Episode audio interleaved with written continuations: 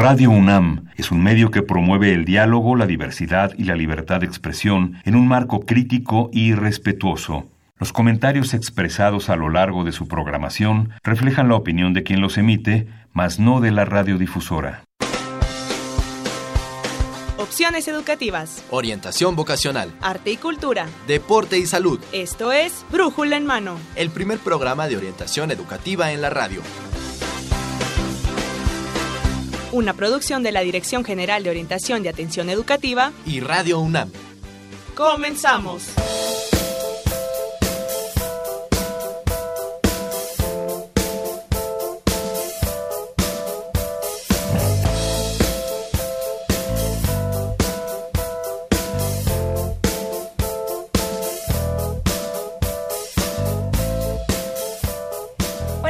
Muy buenos días, esto es Brújula en Mano y hoy 17 de febrero del 2020 vamos a transmitir el programa 1231 y vamos a acompañarnos la próxima hora.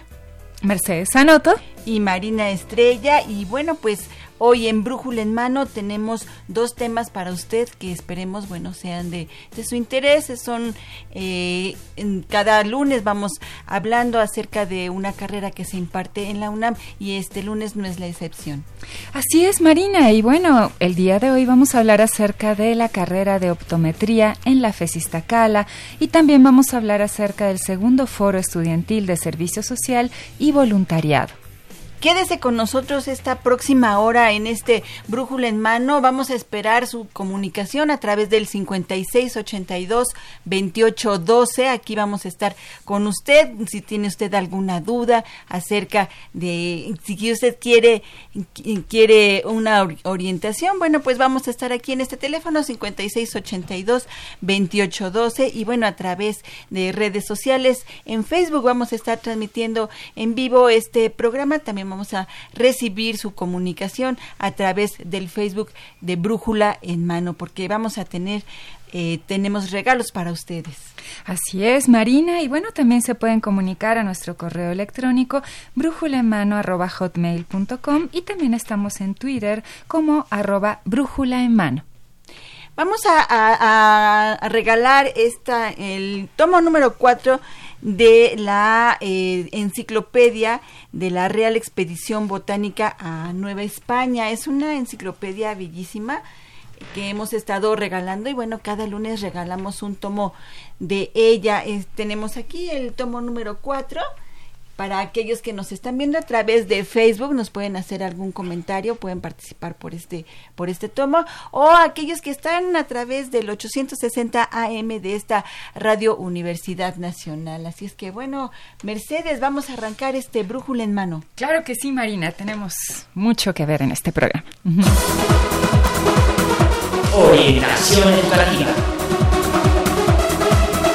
Iniciamos nuestra sección de orientación educativa, ya le platicábamos acerca de la carrera que vamos a tratar en esta ocasión y bueno, pues se trata de la carrera de optometría que se imparte en la FES Iztacala.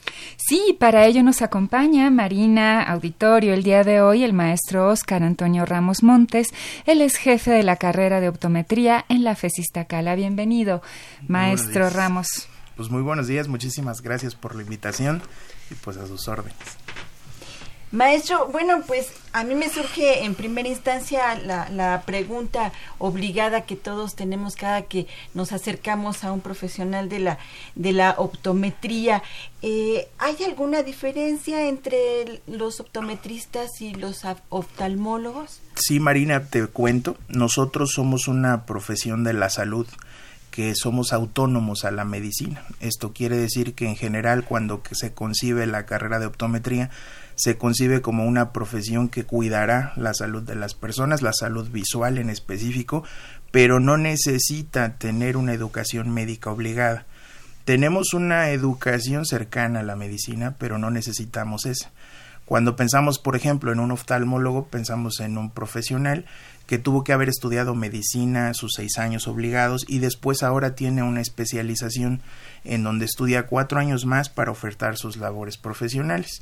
Nosotros, sin embargo, al ser una carrera autónoma, lo que hacemos es que después del bachillerato estudiamos cuatro años de licenciatura y entonces ofertamos nuestros servicios de atención primaria. La diferencia básica es que nosotros nos quedamos en atención primaria. La eh, diferencia con el oftalmólogo es que ellos pueden ir hacia condiciones, por ejemplo, como quirúrgicas, mientras que nosotros no y la diferencia entonces eh, eh, deriva de esa condición, que en esencia ellos son especialistas. Ellos estudiaron medicina y después estudian oftalmología y nosotros estudiamos la carrera de optometría, la licenciatura como tal, y entonces no es una especialización, somos una licenciatura.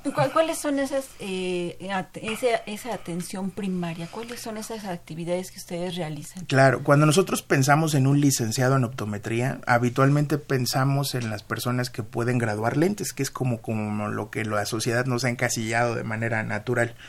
Eh, pero el licenciado en optometría que egresa de la UNAM tiene competencias mucho más amplias. Puede determinar, por ejemplo, condiciones de salud que pueden identificarse a partir de un examen al que le llamamos examen comprensivo, que tiene que ver con una evaluación muy general y detallada de condiciones visuales, que puede incluso identificar si tienes alguna alteración sistémica. De modo que nuestro trabajo, además de esta posible identificación de, utilizar lentes, también está relacionada con el trabajo clínico de identificar si tienes enfermedades en los ojos.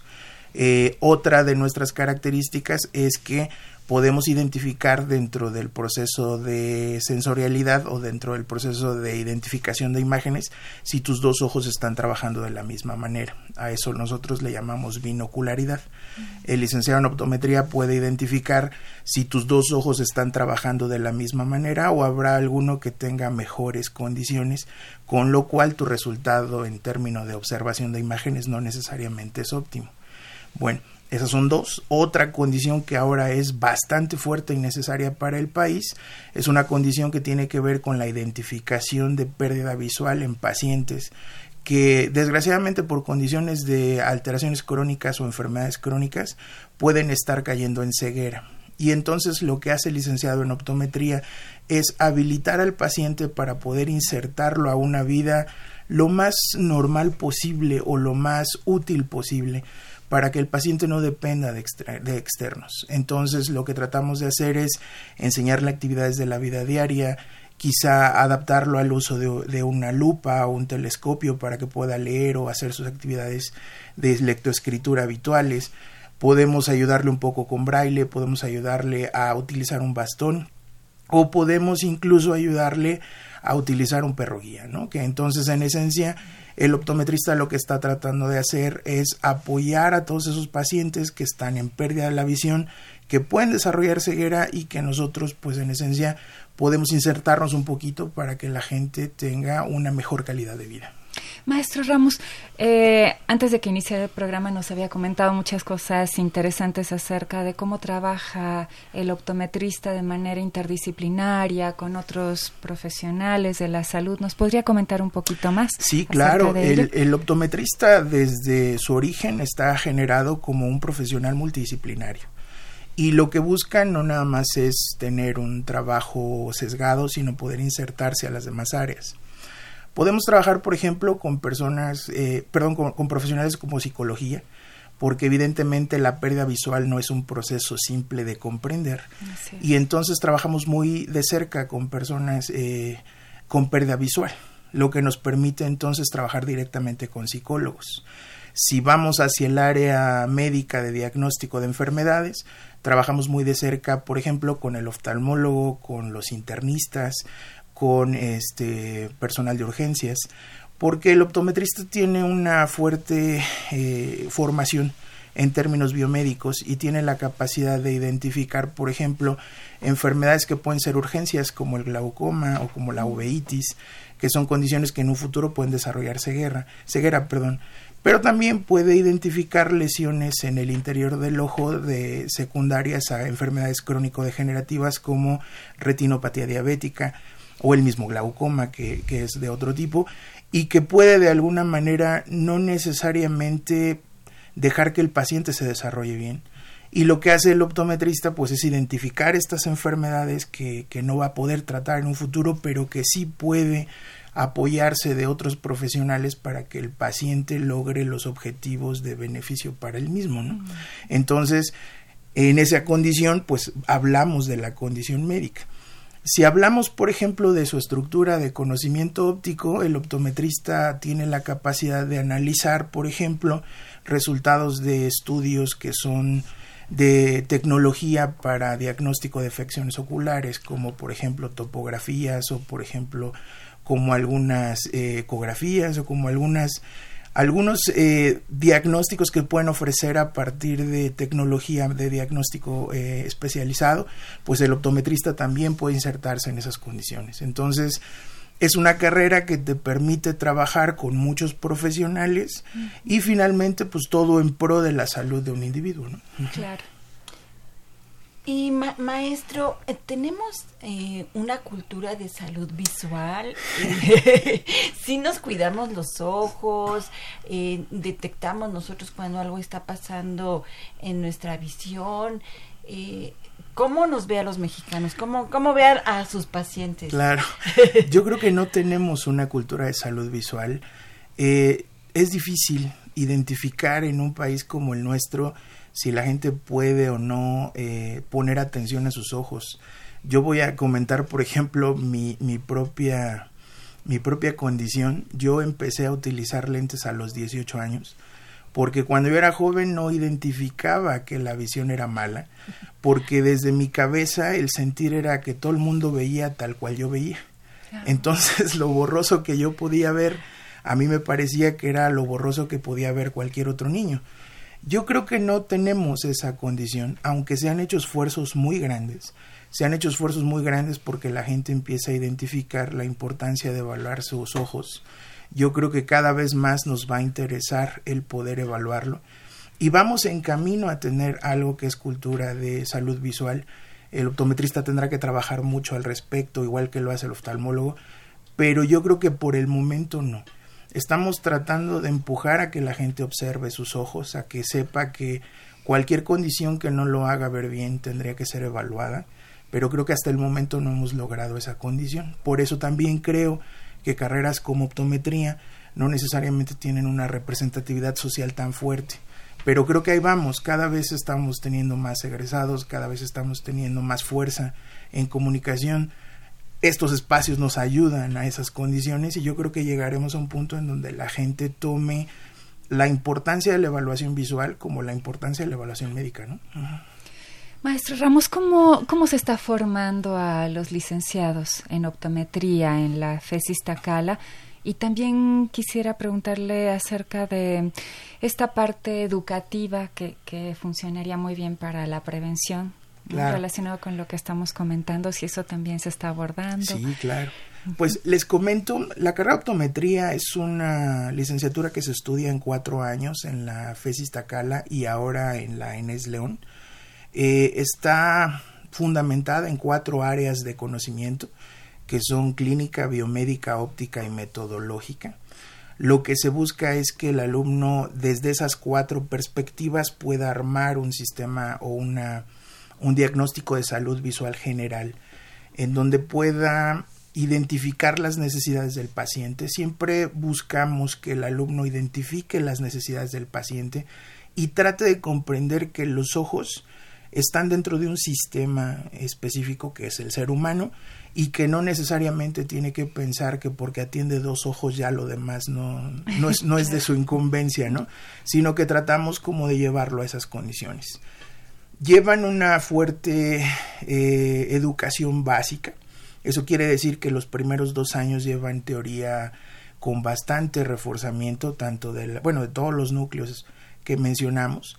Y los dos años finales tienen una fuerte, fuerte, fuerte eh, estructuración clínica. De hecho, nosotros trabajamos en la clínica de optometría que está en la FESIS Tacala, en donde el alumno atiende pacientes de diversas condiciones y de diversas edades, y entonces se llena de experiencia a partir de la posibilidad de identificar y tratar condiciones visuales. La capacidad de identificación de enfermedades y la promoción para la salud es algo que el optometrista hace con mucha frecuencia. De hecho, uno de los programas más fuertes que tiene la carrera es un programa de atención comunitaria, en donde no solo en la clínica de optometría La FES o en la clínica de optometría de Almaraz, que son los dos espacios donde tenemos atención clínica a pacientes, sino que también sale a comunidad y entonces expresa cuáles son sus competencias profesionales. Salimos a algunos estados de la República en donde se atienden pacientes de diversas condiciones y entonces se trata de educar a la gente en términos de cómo cuidar su visión y qué hacer si no hay un profesional de la salud cerca. Esto es, ¿qué pasaría si yo tengo alguna lesión o alguna condición que es importante para mi visión? pero no hay un oftalmólogo ni un licenciado en optometría. ¿Qué puedes hacer? ¿Hacia dónde debes de buscar? ¿Qué es lo que deberías de... Eh, cómo deberías de reaccionar? Y en ese tenor, pues lo que estamos buscando es que el alumno de optometría tenga la capacidad de impactar a la sociedad. Y hacemos mucho trabajo al respecto. Con 250 alumnos en las clínicas de optometría estamos atendiendo cerca de 9.000 pacientes al año y en atención comunitaria con esa misma matrícula estamos atendiendo cerca de 14 mil. Entonces, yo creo que los chicos ahora en optometría están teniendo un impacto muy fuerte al respecto de su trabajo y al respecto de la promoción para la salud. Y también esto, eh, también tienen actividades ustedes con las personas que entonces ya tienen, digamos, este eh, esta falta de visión, usted nos platicaba también, y en ese sentido, ¿cuál es el trabajo que hace el egresado o el estudiante? De, sí, nosotros tenemos un área que se llama baja visión. Yo creo que es una de las más importantes que desarrolla el optometrista, que trabaja a partir de dos perfiles, el perfil de adaptación y el perfil de prevención. Cuando piensa en prevenir, lo que trata de hacer es educar al paciente sobre un problema importante que ya tiene, pero que todavía no le disminuye la visión. Por ejemplo, pacientes con diabetes, ¿no? Yo tengo un paciente con diabetes que está teniendo algunas hemorragias, pero que todavía ni él las identifica, por ejemplo, y que todavía no modifican la visión. Si el optometrista hace un buen examen e identifica esas condiciones, entonces lo que hace es educar al paciente para que siga un tratamiento, se acerque al oftalmólogo o al especialista que le permitirá corregir esa condición. Si por el otro lado tengo pacientes que ya están en proceso de pérdida visual, lo que hace el optometrista es buscar eh, los, las herramientas y los remanentes de visión que pudiera tener el paciente para adaptarlo. Entonces lo que hace el optometrista ahí es habilitar, insertarlo en condiciones de actividades diarias, utilizando el remanente de visión o utilizando algún mecanismo óptico que le ayude como lupas, telescopios, bastones, alguna otra condición. Eh, son dos áreas bastante fuertes que derivan de, de baja visión y que tienen como objetivo promover que el sujeto siga siendo autónomo, y que realice sus actividades lo mejor posible.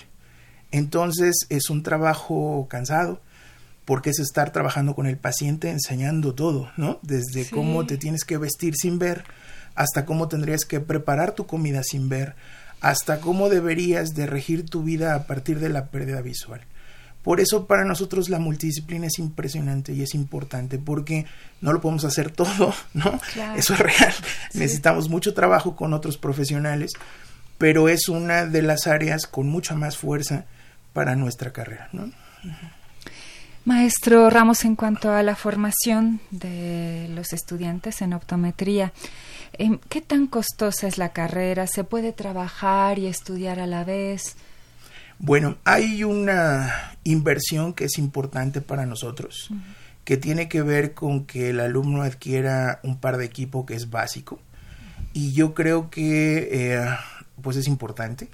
Esa inversión sí tiene un costo, digamos, no tan alto como en otras carreras, pero sí es un costo razonable, que generalmente está cerca de los 20 mil pesos, por ejemplo. Es un costo importante porque necesita un estuche de diagnóstico, por ejemplo, con el que puede ayudarse a hacer su trabajo, pero es una inversión que puede recuperar a lo largo del tiempo y entonces eso es una ventaja.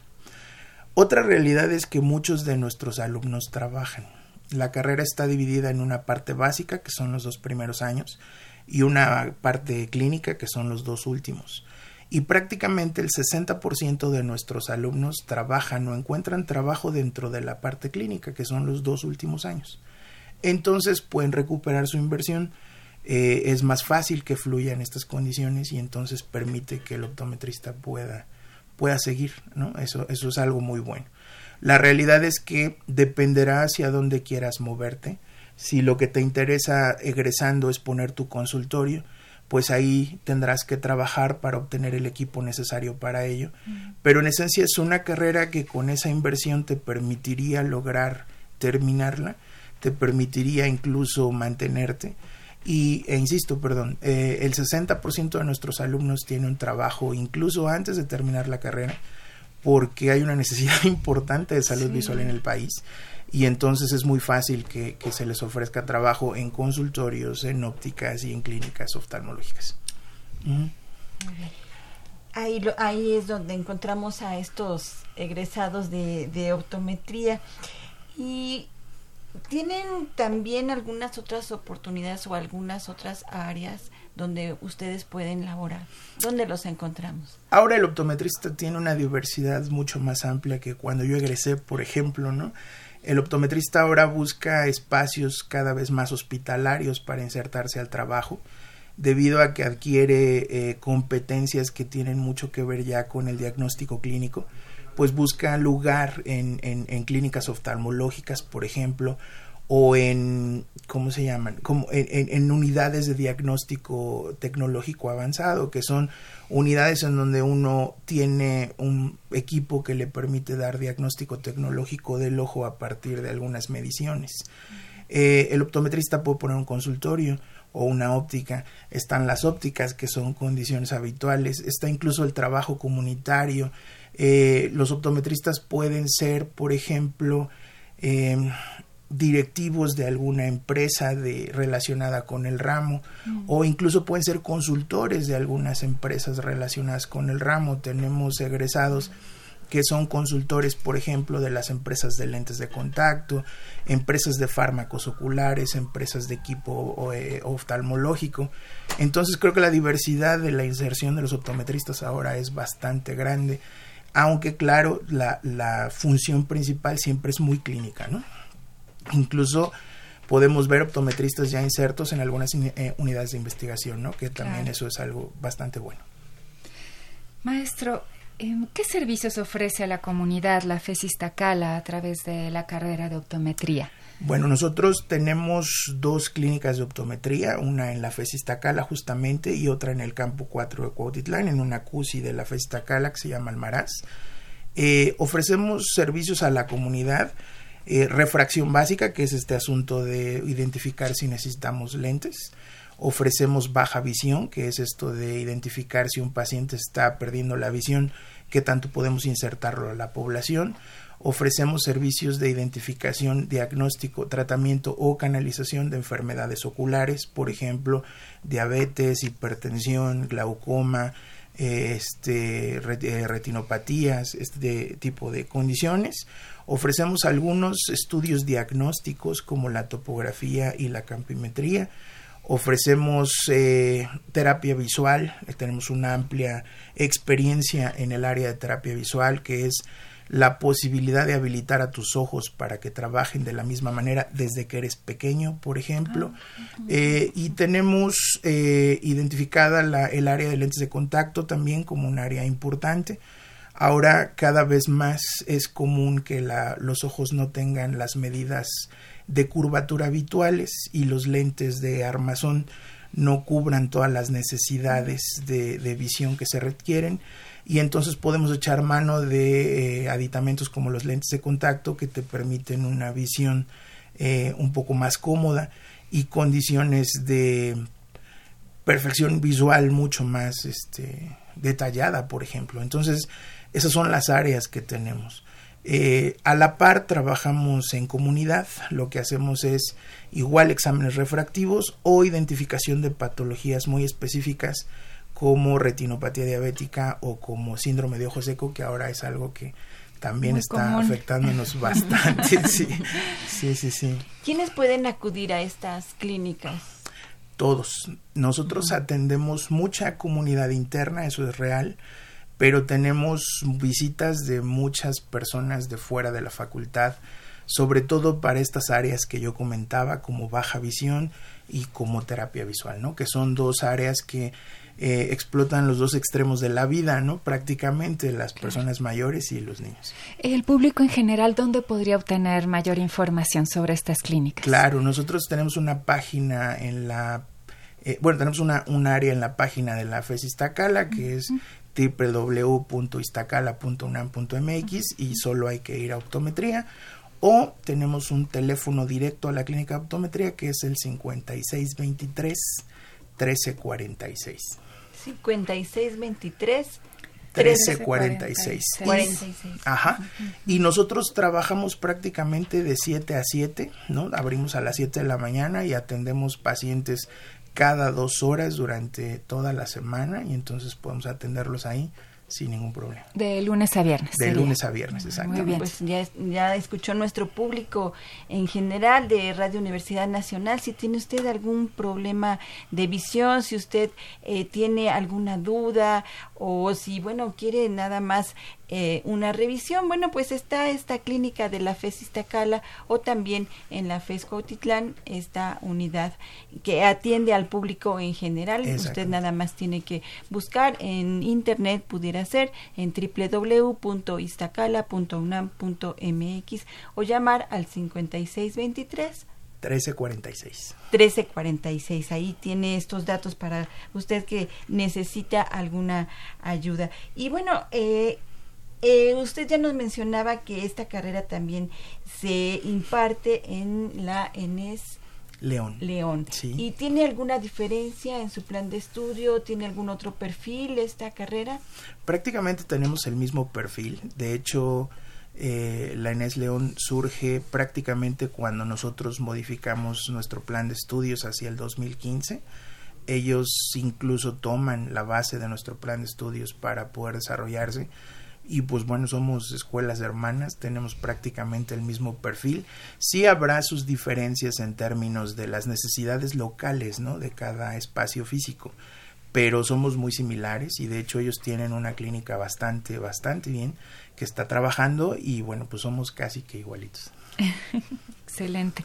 Maestro Ramos, ¿qué recomendaciones haría para los interesados en estudiar esta carrera? Pues yo lo que diría es, si te interesa la gente, si quieres ayudar, si crees que lo que puedes hacer va más allá de solamente apoyar a la gente, entonces te esperamos en optometría porque lo que necesitamos son profesionales que no nada más tengan en la cabeza la posibilidad de dar un diagnóstico y eh, referir al paciente, sino que necesitamos profesionales que estén realmente interesados en apoyar a la población eh, en ser parte de y generar un acompañamiento, porque lo que nosotros hacemos es acompañar al paciente a adaptarse a estas condiciones y pues bueno, lo que, lo que yo podría decir es, si estás interesado, acércate, que nosotros estaríamos encantados de, ayudarte a que logres tu meta.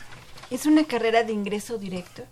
Eh, sí, puede ingresarse por pase reglamentado, puede ingresarse por examen, sí, sí, sí y de este del bachillerato UNAM pueden eh, ingresar con cuánto de promedio pueden eh, creo que 7.1 que es lo que se pide de promedio y creo que con eso pueden ingresar. Ya pueden ingresar a esta a esta carrera. Y los alumnos que eh, se interesan por seguir especializándose en en algunos campos de la optometría cuáles son las opciones que tienen en nivel posgrado eh, dentro de la facultad lo que nosotros hemos podido cultivar es el desarrollo de diplomados. Tenemos varios diplomados, tenemos el pionero que es adaptación de lentes de contacto post cirugía refractiva, que es este diplomado que ayuda a la gente que por alguna razón no está contenta con su resultado quirúrgico y que necesita algún tipo de adaptación de lente de contacto para recuperar visión. Es un espacio y un tema muy específico porque eh, el área de lentes de contacto es bastante grande y lo que nosotros hacemos es de nuevo habilitar a ese paciente que por alguna condición no tuvo un éxito pues igual este como él quisiera o no tuvo un éxito importante en su cirugía refractiva, nosotros apoyamos a esa condición. Hay otro que tiene que ver con la habilitación visual de pacientes pediátricos que están perdiendo la visión. Eh, tiene que ver con educar al optometrista para que pueda insertar a los niños que están perdiendo la visión en una condición de, de actividades autónomas, por ejemplo. Existe el diplomado de farmacología y terapéutica ocular que tiene como objetivo eh, identificar enfermedades oculares y sobre todo entrar en temas de farmacovigilancia que es cuidar que los medicamentos que se prescriben tanto oculares como sistémicos no produzcan lesiones en el ojo y si ya las produjo pues identificarlas y mandarlos a seguimiento hay otro diplomado que tiene que ver con la modificación de la curvatura de los ojos y que utiliza lentes de contacto que se llama ectasias corneales este, hay diplomados en administración. Creo que la FESIS Estacal lo que ha cultivado hasta el momento son diplomados, pero existe la posibilidad de estudiar algún posgrado, como cualquier otro de la UNAM. Entonces, pues los optometristas tienen hacia dónde. Muy bien, muy bien. Muchas gracias, maestro. Marina, ¿vamos a este, las llamadas? O... Sí, claro que sí. Vamos a saludar a nuestros internautas en Facebook. Tenemos a Rocío Clavel, tenemos a Janet Belinda, también tenemos a Alex Hernández. Un saludo a ellas que están siguiendo este, este programa a través de Facebook. Sí, bueno, también está Janet Belinda Barragán, Mildred Barrera en Facebook, Rosana Santamaría Cuevas, bueno, Rocío Clavel, Evelia Valdovinos y José Antonio Sánchez. Un saludo para ellos y bueno, pues a todos nuestros radioescuchas de Radio Universidad Nacional. También, bueno, les mandamos un caluroso saludo y bueno, pues les recordamos que estamos regalando este volumen 4 de la Real Expedición Botánica de la Nueva España. Estuvimos con el maestro Oscar Ramos Montes, jefe de la carrera de optometría de la Cala y agradecemos mucho el que haya estado con nosotros en este brújula en mano. No, hombre, pues muchísimas gracias y pues bueno, pues a la orden. Muchas gracias, maestro. Nosotros continuamos con brújula en mano en nuestra siguiente sección, así es que no se vaya el primer programa de orientación educativa en la radio. Brújula en mano. Entrevistas, debates, eventos culturales y deportivos, académicos y recreativos y todo lo que deseas saber sobre el campo de la orientación educativa. Escúchanos todos los lunes de 10 a 11 de la mañana. Por Radio UNAM 860 de amplitud modulada y en internet en www.radionam.unam.mx. Brújula en mano, el primer programa de orientación educativa en la radio opciones educativas, información escolar, becas, bolsa universitaria de trabajo, servicio social, premios y reconocimientos, formación cívica, medio ambiente, salud y calidad de vida.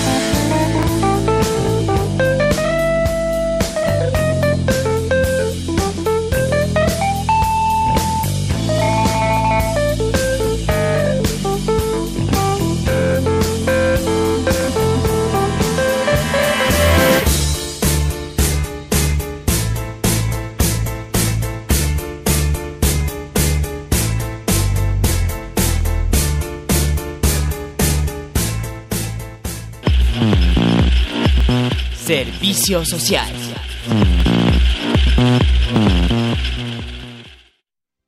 Y estamos ya regresando otra vez a este brújula en mano del 17 de febrero del 2020, Mercedes. Sí, Marina, y bueno, vamos a abordar el tema del segundo foro estudiantil de servicio social y voluntariado y vamos a ver qué es, qué, qué es, eh, de qué se trata este foro, segundo foro estudiantil del servicio social y, y del voluntariado. Y bueno, pues para ello está con nosotros nuestro compañero, amigo también de la Dirección General de Orientación y Atención Educativo, Educativa, Lorenzo Rossi Hernández. Bienvenido, Lorenzo. Gracias, Marina, gracias, Mercedes. Un gusto estar con usted. Un gustazo que estés con nosotros. Él es jefe del Departamento de Modelos de Servicio Social Educativo. Así es. Marina y también nos acompaña Jonathan Chávez, él es coordinador de voluntariado y servicio social al público de San Ildefonso. Hola, ¿qué tal? ¿Cómo están? Bienvenido. Gracias por la invitación. No, pues es un placer tener aquí representando el voluntariado de, el San Ildefonso, que bueno, pues nos acogen cada que mm, llegamos a San Ildefonso con talleres y vénganse para acá y no se vayan para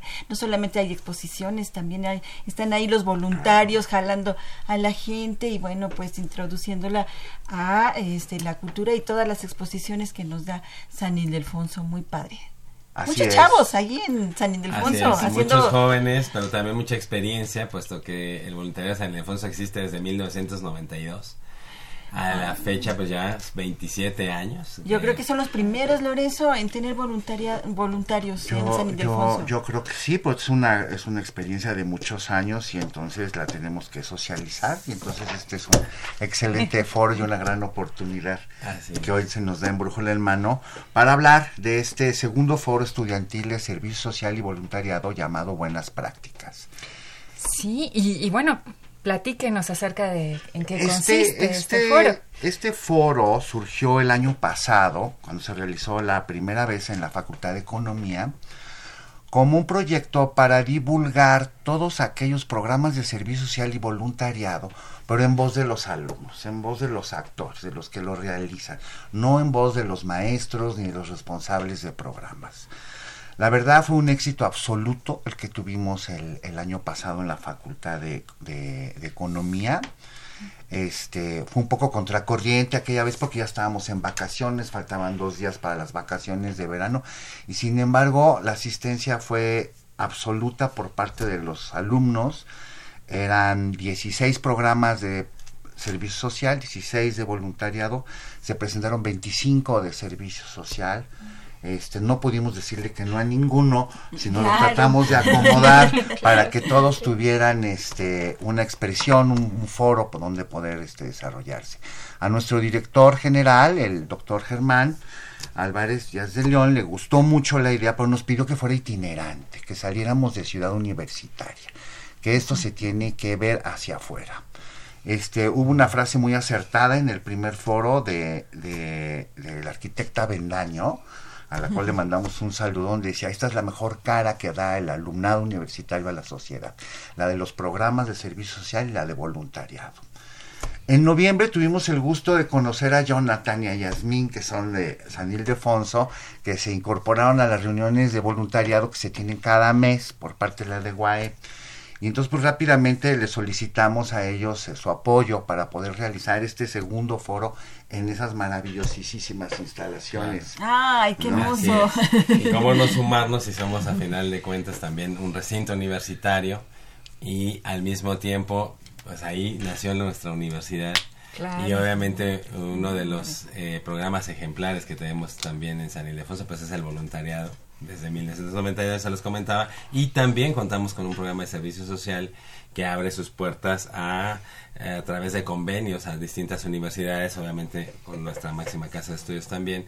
Y bueno, al hacernos la propuesta de, que fuéramos sede en este segundo encuentro, pues qué mejor, porque de alguna manera, como le decía Lorenzo, por un lado es la experiencia, pero al mismo tiempo está esta cara y un poco tomo la frase que mencionaste de es la mejor cara, yo creo que sí, a los jóvenes universitarios y a la sociedad civil reunirla en una en un perfil de filantropía, en una concientización de lo importante que es devolverle algo a la gente, a la sociedad, a través de la máxima casa de estudios también, creo que es definitivamente fundamental generar esa, esa cultura, porque es más que, más que una acción, ¿no? Porque todos hemos hecho el servicio social y pues lo tienes que hacer. Sin embargo, el generar esta práctica con ya partiendo con un sentido fundamental de profesionalismo, pero al mismo tiempo el voluntariado en un sentido de filantropía y amor, porque a final de cuentas es una, una pasión que tú le das al lugar donde estás y a las acciones que tú realizas.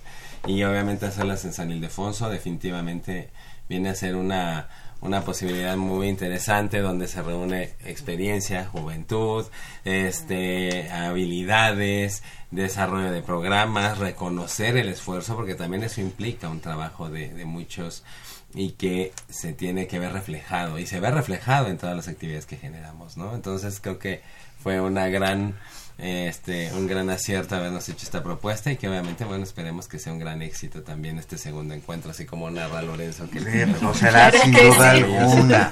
Este este evento tendrá se llevará a cabo el día 20 de abril lunes 20 de abril en las instalaciones de San Ildefonso este va a ser de 9 de la mañana a seis y media de la tarde aproximadamente.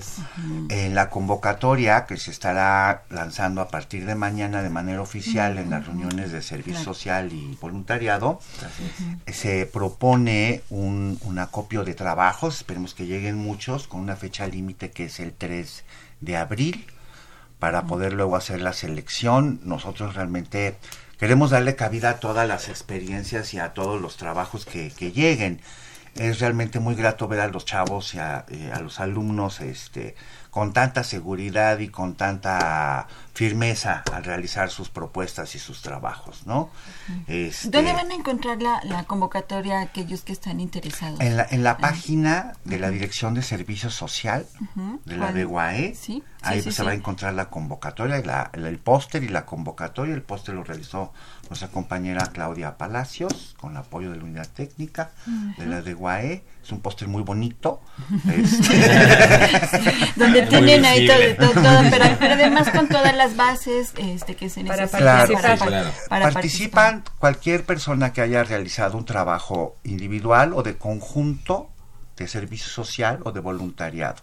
El formato es muy simple, se, se hace una mesa con cuatro o cinco representantes de diferentes programas, tienen aproximadamente 15 a 20 minutos para explicar su programa y una y un técnico académico de la DGUAE, como funcionó en la primera vez, uh -huh. hará lo que llamamos la pregunta detonadora, es decir, una pregunta para que haya un intercambio entre los mismos expositores y el público que asista. Uh -huh.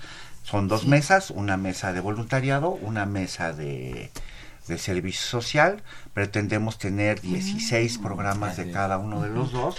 Esperemos que lleguen muchos. Claro. Sí. solo, solo una. Solo una. Mira, solo, la vez pasada una. tuvimos la, la suerte de poder invitar a unos chicos de una universidad privada y creo que la experiencia fue muy buena, tanto para ellos como para nosotros. Queremos repetir esta, otra vez realizar esta experiencia de invitar un grupo de otra universidad, uh -huh. este, porque queremos que el, que el intercambio es bueno y, claro. y, porque nuestros chavos son muy buenos, entonces. Claro, claro aunque, sí. aunque no esté no. dentro de la convocatoria, pero bueno, quienes también estén interesados sí. se pueden comunicar con, con ustedes, a ver cuál es en qué teléfono. Ah, al 5622 ¿Sí? 0439 sí. Y este y a un correo que les voy a dar que es lrossi hdz arroba hotmail.com hotmail.com sí hotmail.com muy bien para sí. aquellos que estén interesados que no sean UNAM bueno pues Así pueden, es. ¿Y pueden, participar aunque bueno pues este foro a, alberga a un chorro no de, de claro chicos, porque ¿no? podemos abrirlo del de, segundo semestre del 2018 todo el 2019 y hasta la fecha no lo que alcance de este año ¿Dónde ¿no? se podrían registrar? para participar?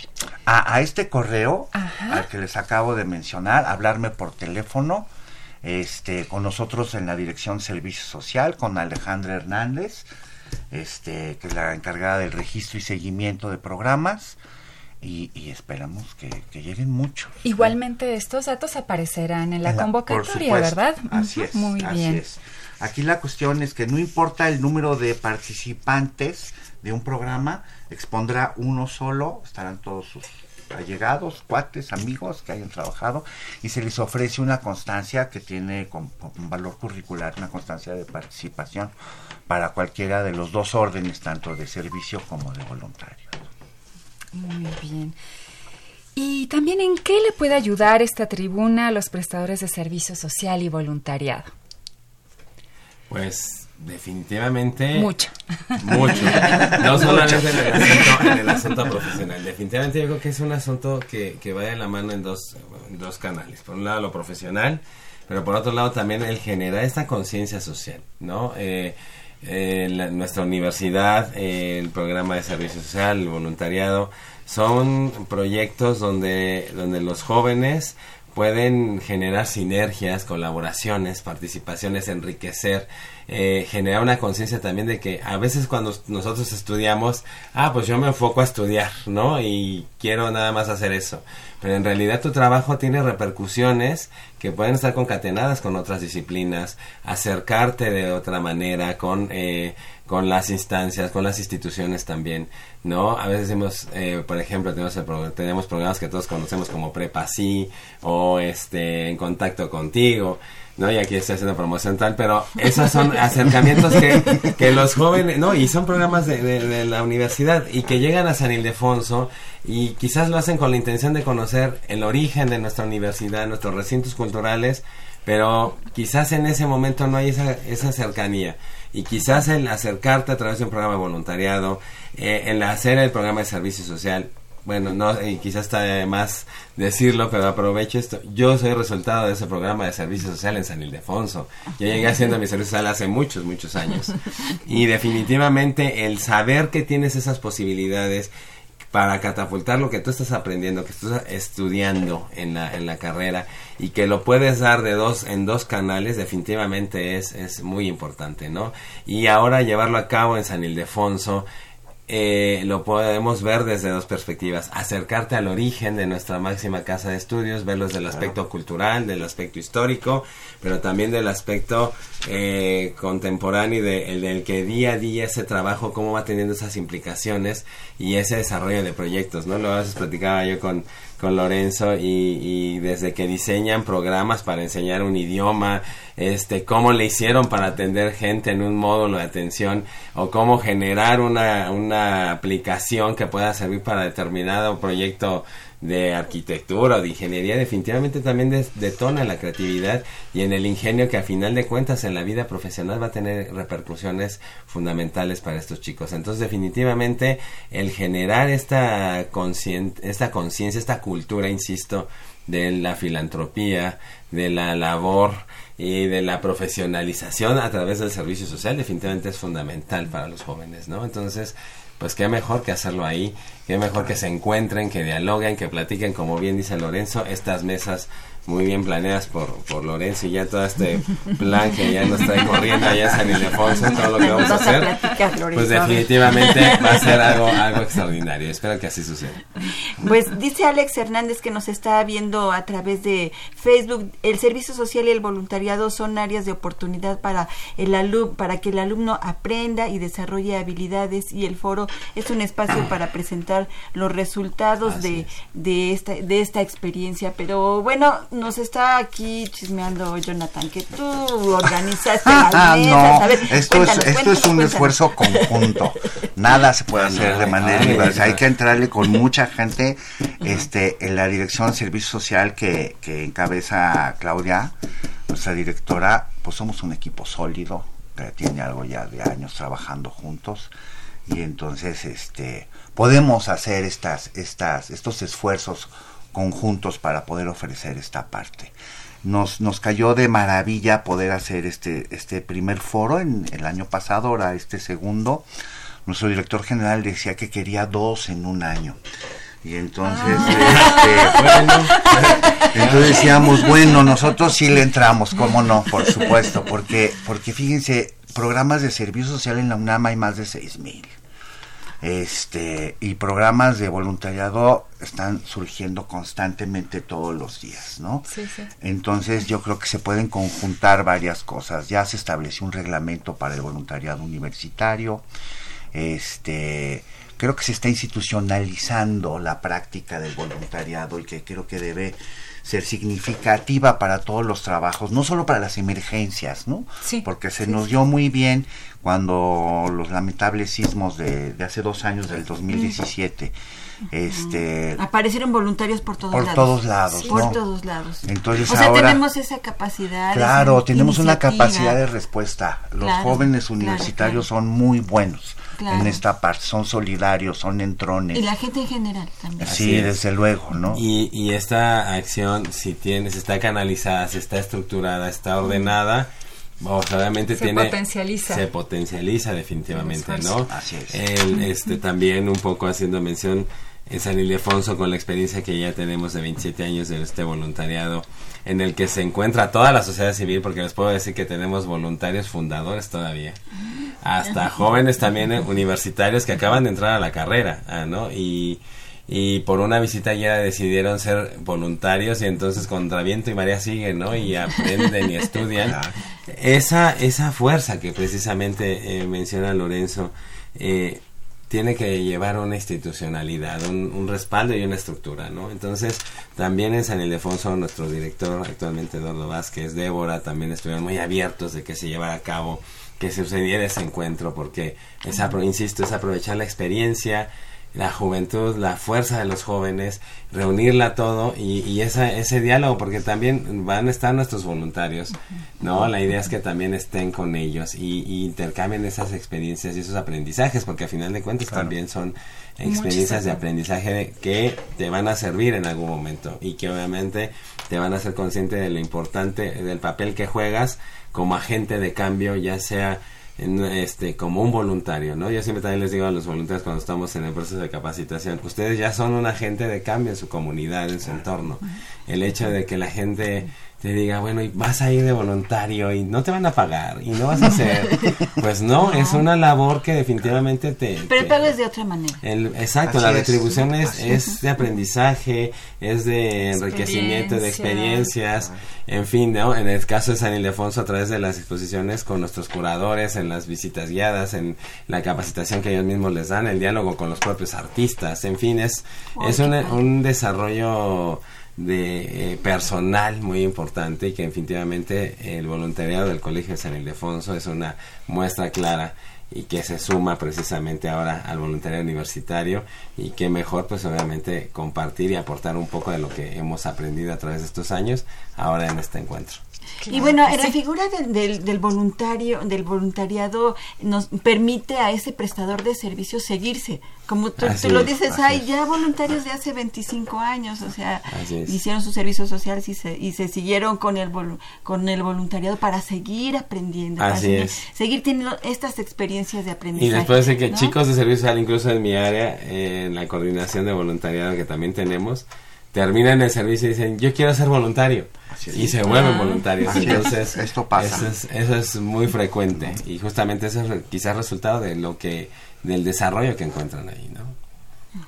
Claro, finalmente voy a decirles que nuestros anfitriones nos van a hacer unas visitas guiadas oh. ese día lunes, entonces queríamos preguntar eso.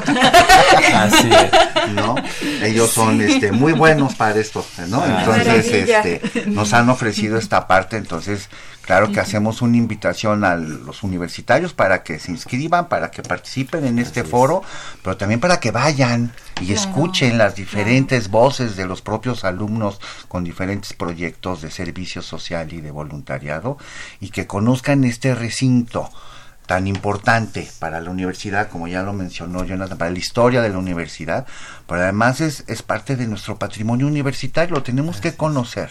Los universitarios deben de conocer su riqueza y esta es parte de ella, fundamental. No, es, es importantísima esta invitación que haces este Lorenzo, a todos los universitarios, porque bueno, si bien a lo mejor no participan ya con un grupo o con un, un, tema específico, sí pueden ir a conocer los temas que se están trabajando, tanto en el servicio social como en el voluntariado. Y si ya no tuvieron oportunidad de participar en el servicio social en, en algún área, que les haya interesado, sí como voluntarios. Desde luego, siempre va a haber una ventana, una, una, una puerta abierta para todos aquellos que quieran participar en programas de voluntariado que pueden ser infinitos, muy grandes y muy importantes. Sí, sí, sí, y además tener una visita guiada con ustedes. Así es, para que conozcan su historia, para que, pues ahí nació la universidad, ¿no? La, nuestra máxima casa de estudios nació en San Ildefonso. Y que conozcan las exposiciones. ¿Cuáles son las exposiciones que hay ahorita? Bueno, pues en, este momento tenemos la de Migrantes, que es una colección escultórica, una instalación que tenemos en la sacristía,